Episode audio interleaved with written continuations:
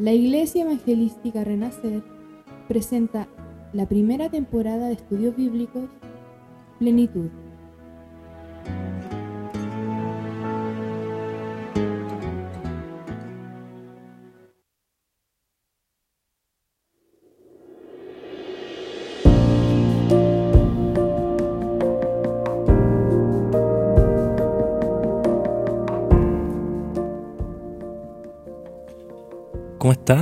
Dios le bendiga, qué gusto poder compartir con usted nuevamente la palabra del Señor.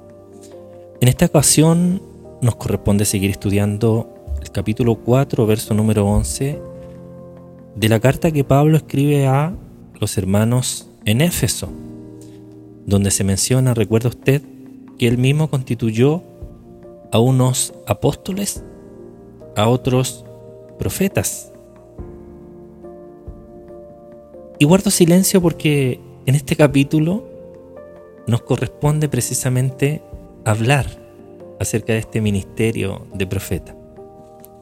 Em, sé que este es un tema complejo y vamos a intentar hacerlo con mucho respeto, porque creemos que la palabra de Dios así lo amerita.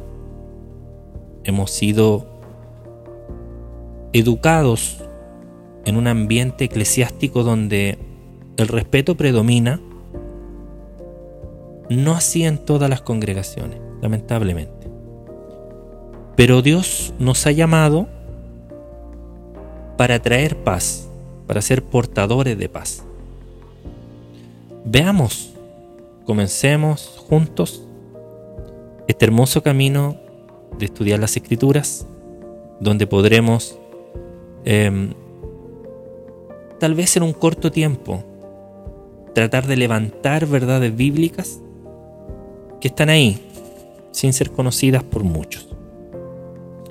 Utilicemos nuevamente el griego. ¿De dónde viene esta palabra profeta? Es una palabra griega, como le mencioné, que se describe como profetes y significa uno que habla pública o abiertamente proclamando el sentir de Dios. Puede también definirse como uno que predice, que es una palabra griega que se traduce como profetai, ¿ya? Es súper importante esta traducción, hermano. Un profeta significa uno que habla pública o abiertamente, escúcheme por favor, proclamando el sentir de Dios. Puede ser también uno que predice. Lo dice el libro de los Hechos, capítulo número 13, lo dice Primera de Corintios, capítulo número 12, y muchos otros pasajes bíblicos más. La palabra hebrea, o sea, del Antiguo Testamento, para profeta es Naví, que significa hombre inspirado. Podríamos entonces mencionar que la función principal del profeta, por tanto, es la de traer la palabra y visión de Dios. ¿Para quién? Principalmente a su iglesia, sin la cual, sin esa palabra, sin la cual el pueblo perece, como dice Proverbios, capítulo 29, verso 18, donde dice que sin profecía el pueblo se desenfrena. Este es un ministerio itinerante por lo que está considerado como un ministerio extra local. Antes que te tomase, dice la Biblia, o antes que te formase, en el vientre te conocí, y antes que nacieses, te santifiqué, y te di por profeta a las naciones, es lo que menciona, ¿verdad?, el libro de Jeremías, en el capítulo número 1, verso número 5. Los profetas son enviados por Dios a diferentes iglesias locales del mundo con la intención y el propósito de traer palabra de Dios a las iglesias y para que nuestros hermanos de aquellos lugares sean edificados. El ministerio por excelencia del Antiguo Testamento, sin embargo, se ve mucho menos en el Nuevo Testamento. Quizás porque fue un poco eclipsado por el ministerio de los apóstoles Por este motivo, para poder entender bien la función del profeta, hay que estudiarlo de una manera o con muchos pasajes del Antiguo Testamento para poder entender muy bien lo que realiza o cuál es la función específicamente del profeta. Fíjese que en las escrituras se ponen casi al mismo nivel de los apóstoles cuando dice, Efesios 2.20, edificados sobre el fundamento de los apóstoles y profetas. Ahora he revelado a sus santos apóstoles y profetas por el Espíritu Santo, dice Efesios 3.5. Bueno, en el Nuevo Testamento son contadas las intervenciones de estos siervos, los profetas. Lo vemos, por ejemplo, en el libro de los Hechos, en el capítulo número 13, versículo número 1, cuando dice que un grupo de ellos, se refiere a profetas, reunidos con un grupo de maestros, recibían la palabra de Dios para separar a dos de ellos para el ministerio apostólico entre los gentiles. Se está refiriendo a Pablo y a Bernabé. O sea, literalmente Pablo y Bernabé fueron levantados como siervos para llevar la palabra por maestros y por profetas. Vemos al profeta Agabo en dos ocasiones profetizando a los gentiles, perdón, a la iglesia, a las iglesias, y también al apóstol Pablo. En el primer texto, nosotros podemos ver a un grupo de profetas en sus viajes itinerantes, visitando por ejemplo Antioquía. Dice que Agabo da una profecía advirtiendo de que, un gran, de que una gran hambre vendría a Judea. En aquellos días, uno de esos profetas descendieron de Jerusalén a Antioquía. Dice que levantándose uno de ellos, llamado Agabo, estaba o, o quiso dar a entender, por el Espíritu por supuesto, que vendría un gran hambre en toda la tierra habitada, lo cual efectivamente sucedió en el tiempo de Claudio, el emperador. Entonces los discípulos, cada uno conforme a lo que tenía en aquella época cuando reciben esta profecía, determinaron enviar socorro a los hermanos que habitaban en Judea, lo cual en efecto hicieron, enviándolo por medio de los ancianos, por mano de Bernabé y también de Saulo, según relata el libro de los Hechos, en el capítulo número 11, versos 27 al 30. Al otro día, saliendo Pablo y los que con él estaban, fuimos, dice la escritura, a Cesarea y entrando en casa de Felipe el evangelista, que era uno de los siete, posamos con él. Este tenía cuatro hijas doncellas que profetizaban. Y permaneciendo nosotros allí, algunos días, descendió de Judea un profeta llamado Agabo, quien viniendo a vernos, tomó el cinto de Pablo y atándose los pies y las manos, dijo, Esto dice el Espíritu Santo, así atarán los judíos en Jerusalén al varón de quien es este cinto, y entregarán en manos de los gentiles. Al oír esto, le rogamos nosotros y los de aquel lugar que no subiese a Jerusalén. Entonces Pablo respondió, ¿qué hacéis llorando y quebrantándome el corazón? Porque yo estoy dispuesto no solo a ser atado, más aún a morir en Jerusalén por el nombre del Señor Jesucristo. ¿Y cómo no lo pudimos persuadir, dice la Escritura?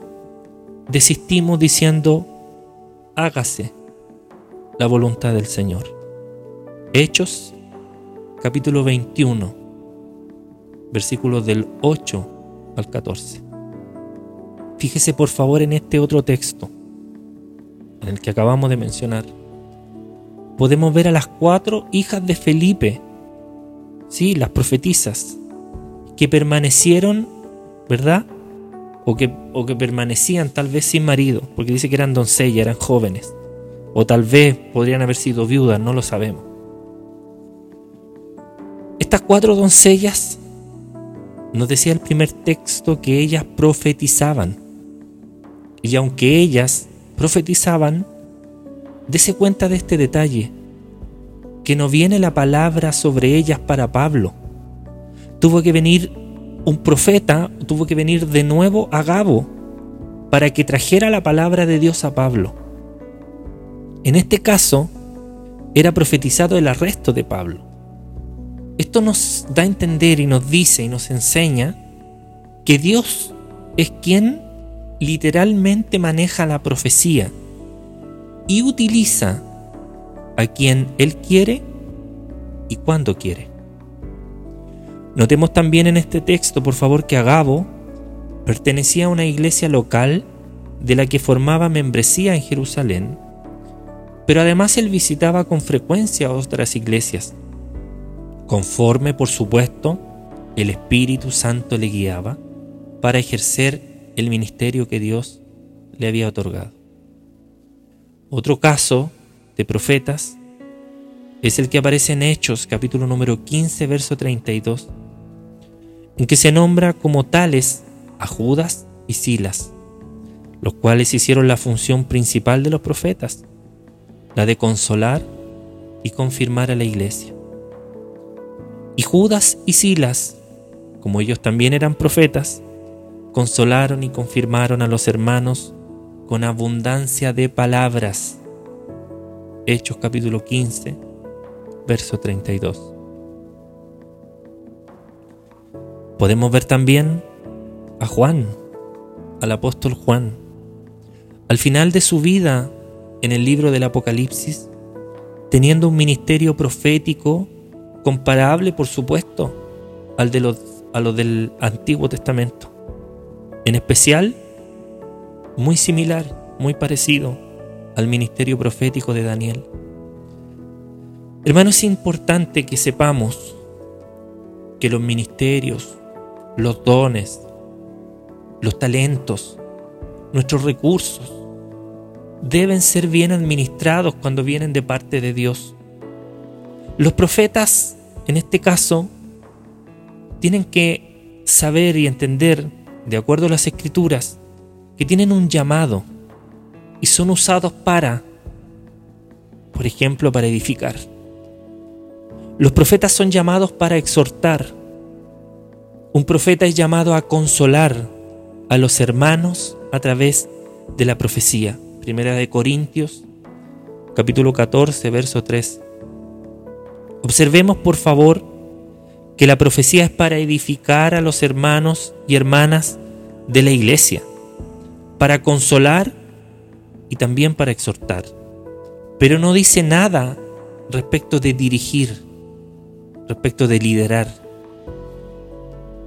Hay muchas, hermanos, hay muchas, que con mucha ligereza hablan como de parte de Dios, dirigiendo la vida las vidas de muchos de los hermanos en asuntos personales.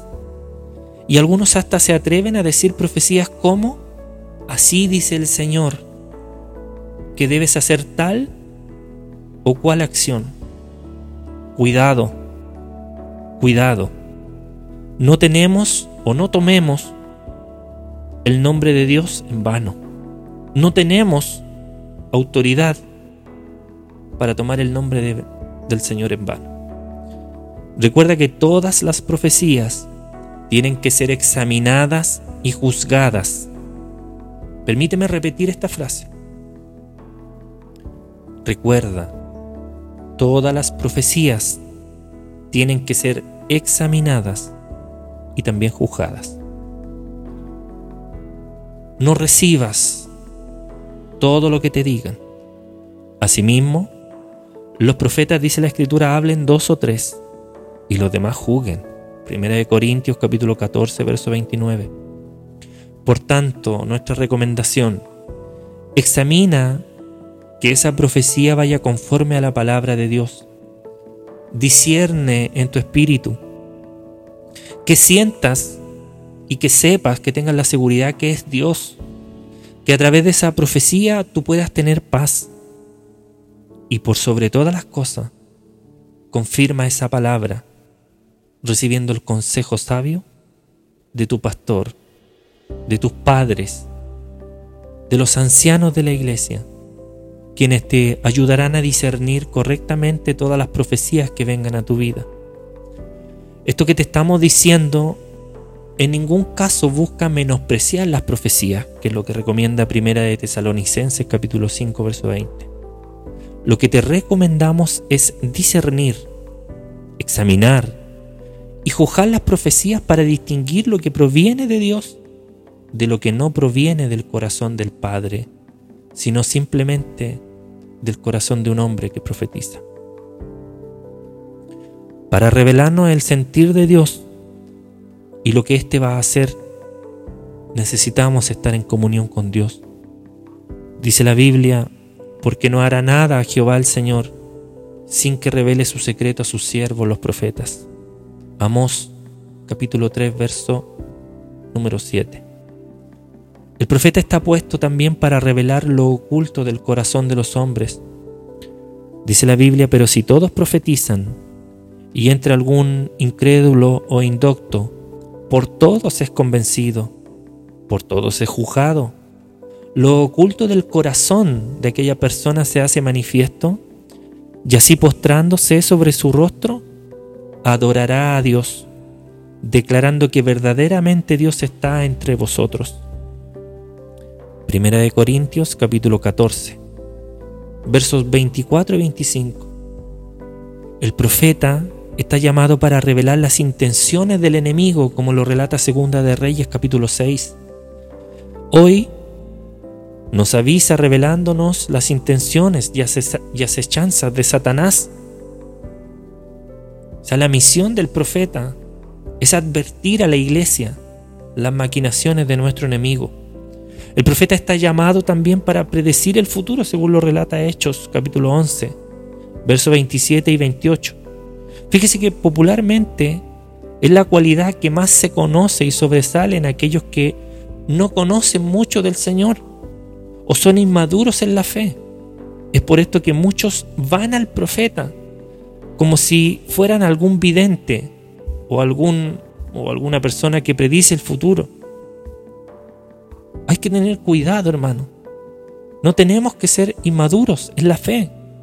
Es por esto que muchos hoy día corren a los profetas como si fueran a un vidente, a un adivino. Hermano, un adivino que puede predecirte el futuro no es lo que Dios busca para nosotros.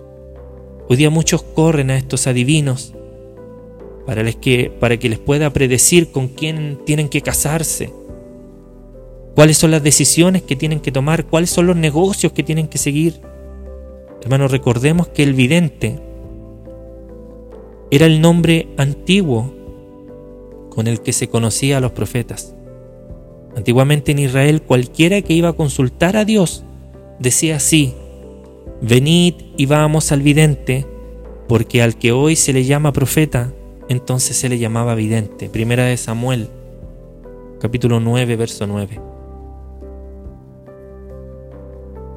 Cuando ese nombre se dejó, se dejó de usar por los siervos de Dios, lo tomaron aquellos que predecían fuera de Dios. Escúcheme, cuando los siervos de Dios dejaron de usar ese nombre de vidente, ese nombre fue tomado por aquellos que predecían fuera de Dios. Es por esto que hoy se conoce por vidente a los adivinadores que, ejercen esas habilidades a través de espíritus malignos. Hermano, no busquemos a los profetas como el adivino cristiano, que me puede decir y predecir el futuro. Esto no es grato delante de los ojos de Dios. El Señor aborrece estas prácticas, cuidado, porque ¿qué diferencia hay entre esa práctica cristiana y aquellos que consultan a los adivinos? ¿Sabe nuestra recomendación es a que ores? a que ores al Padre y a que puedas confiar en que Él te contestará de la forma que vea mejor para poder indicarte lo que debe de hacer en todos los asuntos de tu vida. Lo hará a través de su palabra. ¿Por qué no lo hará a través de un sueño? Lo puede hacer a través del consejo de tu líder, de tu pastor, del anciano de la iglesia. Lo puede hacer también a través de los labios de un profeta. Lo importante es que tú no te preocupes. Si Dios te quiere decir algo, a través de un profeta, este será el que vaya a ti. Es el que va, se dirigirá a ti a decirlo. Y no necesitas tú estar corriendo detrás de los profetas. Los profetas no hablan como los adivinos, siendo tomados por un espíritu. Estos incluso cambian muchas veces la voz cuando predicen. Los profetas no son poseídos por el Espíritu de Dios. Ellos reciben de una manera sobrenatural y muy fuerte la palabra de Dios en su espíritu, pero son libres totalmente teniendo el espíritu sujeto a su propia voluntad. Por esto Pablo nos dice, Asimismo, los profetas hablen dos o tres y los demás juzguen. Y si algo le fuere revelado a otro, que estuviere sentado, calle el primero, porque podéis profetizar todos, uno por uno, para que todos aprendan y todos sean exhortados.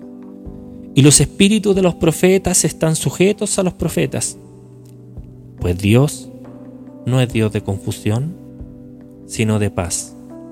Primera de Corintios capítulo 14, versos 29 al 33. Por esto, el profeta puede esperar a que termine la predicación para dar la palabra profética y no tiene por qué interrumpir la predicación dentro de una congregación. En las escrituras se habla con más frecuencia de los falsos profetas que vendrán a confundir a la iglesia. El falso profeta pudo empezar siendo un hombre usado por el Señor, pero que en algún momento fue seducido por la tentación de hablar palabras que Dios no le dio. Y comienza a hablar lo que viene a su corazón para buscar lo suyo propio, no lo que es de Dios. Dice la escritura así.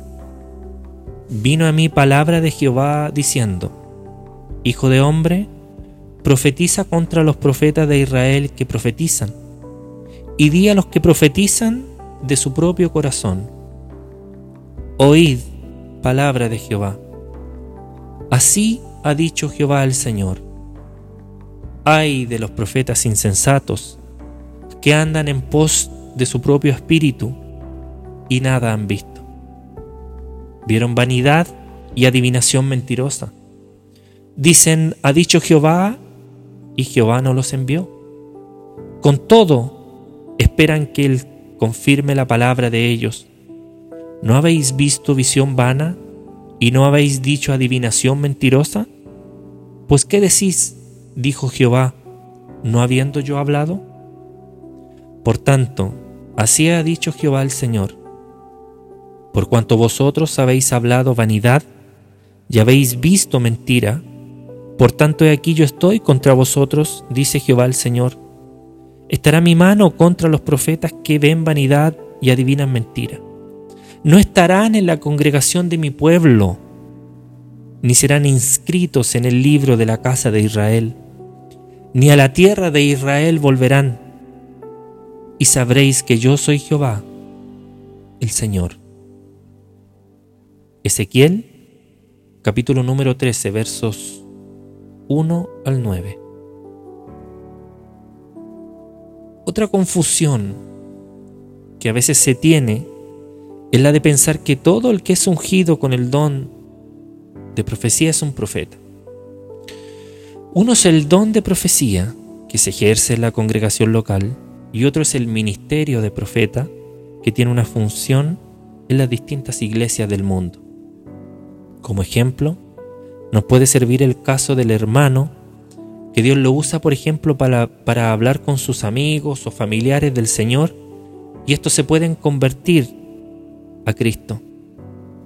Ese hermano no podría decir que tiene el ministerio de evangelista, sino que ha sido comisionado por Dios para anunciar las virtudes de aquel que lo llamó de las tinieblas a su luz admirable. Lamentablemente, no todo lo que brilla es oro. Lo que nosotros buscamos, nuestra intención, es que la palabra de Dios nos abra nuestros ojos, que la palabra de Dios abra nuestro entendimiento, y que la palabra de Dios nos acerque cada día más a nuestro Redentor, a nuestro Salvador. Esperamos que esta palabra sea de edificación para tu vida. Confiamos en que Dios abrirá nuestros ojos y nos revelará la luz del Evangelio. Que Dios te bendiga. Continuamos en el próximo programa estudiando. Continuamos en el próximo programa aprendiendo más de las escrituras. Si quieres conocernos, si quieres saber más acerca de nuestra misión, puedes seguir nuestras redes sociales. Te esperamos en el próximo programa todos los lunes a través de esta aplicación de podcast, a través de estos programas que hemos preparado con mucho cariño para ti. Que Dios te bendiga grandemente.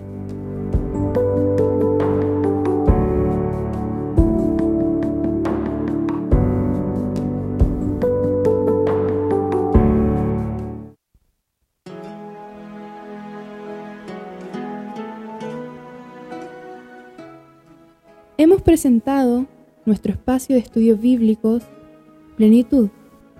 Si quieres saber más sobre nuestra iglesia, te invitamos a que siga nuestras redes sociales en Instagram, YouTube y Facebook. Nos encuentras como Iglesia TPR. Te esperamos en el próximo episodio.